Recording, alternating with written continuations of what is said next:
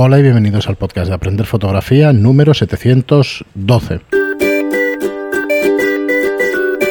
Hola, soy Fran Valverde y en estos podcasts de verano vamos a grabar por separado, me explico. Estoy yo con la presentación y luego está Pera que nos va a dar píldoras muy pequeñitas, un par de minutos de, podcast en este caso, sobre objetivos.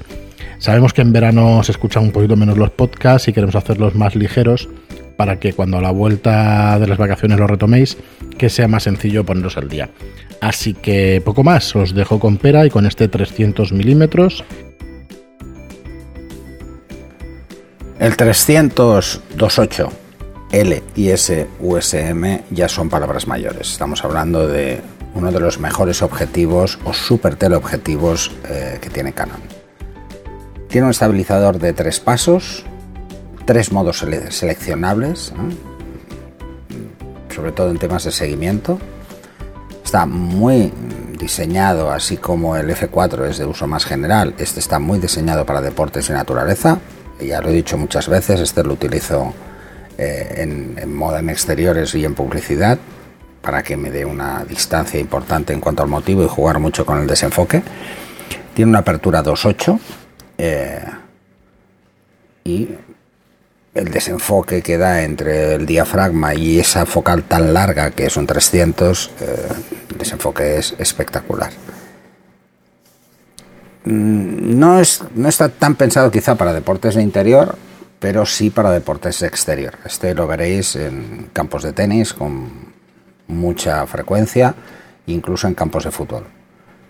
Luego en naturaleza, se utiliza muchísimo en naturaleza. El motor es muy rápido, quizá de los más rápidos que he podido probar. Y eh, tenemos una anulación manual continua, es decir, podemos mover el anillo de enfoque aunque estemos en enfoque automático en AF. La verdad es que es, muy grandote, eh, ya lo veréis. Hay dos modelos, eh, la versión 1 y la versión 2. La diferencia fundamental entre la 1 y la 2 eh, no es tan evidente, ah, es mucho más evidente en cuanto a peso, pero en cuanto a óptica hay algunos cambios, sobre todo en temas de fluorita, pero es, los dos son muy muy espectaculares. Mm, así que pensar que, estamos hablando de uno de los grandes. ¿eh? Están por encima de 6.000 euros, eh, os podéis hacer una idea. El motor, como decía, es muy rápido. Estos serían las ventajas fundamentales, es que eh, tenemos el estabilizador de cuatro pasos, tenemos el motor muy rápido, una apertura muy amplia, 2.8, y tiene un manejo muy firme, es muy fácil cogerlo. Además de que está revestido y está protegido contra polvo y humedad. Así que, bueno, es, un objetivo pensado pues para muchísimas cosas, aunque el fabricante, en este caso Canon, lo centre mucho en el tema de deportes y naturaleza. ¿eh? Y por ejemplo, con este objetivo es con el que suelo hacer pasarelas de moda. Pero no solo yo, ¿eh? Si os vais a cualquier pasarela veréis que hay muchísimos 328. Es quizá el que más vais a ver, precisamente porque da una calidad incluso en aperturas tan amplias como 2.8. Eh, luego los revestimientos en este objetivo son espectaculares. Eh, tiene en la versión 2 tiene un, cristal SVC que tiene un revestimiento óptico muy muy muy potente para el tema de luces parásitas o velo óptico.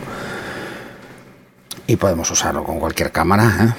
Veréis también mucha gente que con recortes, con cámaras con factor de recorte, utilizan ese objetivo.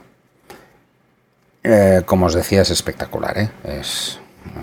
Mm, podría decir que mi objetivo favorito y lo, uso muchísimo. Así que con esto os podéis hacer una idea. En cuanto a las Modulation Transfer Function, pues bueno, eh, espectaculares. O sea, no veréis una caída ni de resolución ni de contraste prácticamente en todo eh, el recorrido, ¿no? Hasta la esquina.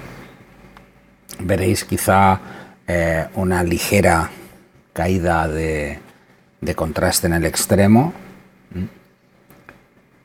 pero muy baja, y luego una curva de caída de resolución eh, que es justo en la esquina. estamos hablando de las esquinas, ¿eh?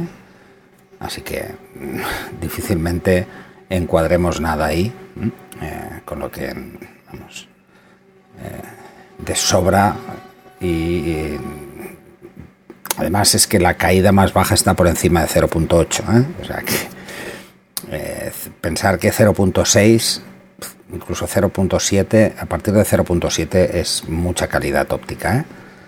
y estamos hablando de que todas están por debajo de 0.8, o sea que vamos hacia arriba, ¿eh? hacia el 1 que sería el, el nada más. A F8 eh, las líneas ni se mueven de la parte superior, porque ya sabéis que el tema de aberraciones con una apertura media como F8 podríamos decir que es el punto dulce general están absolutamente enganchadas a uno. O sea, no vais a ver aberraciones porque apenas se ven a esa apertura, ¿no? A F8. Extremadamente recomendable. Además, un objetivo que podéis alquilar porque lo tenéis en Estudio Lightroom y os va a alucinar. Thank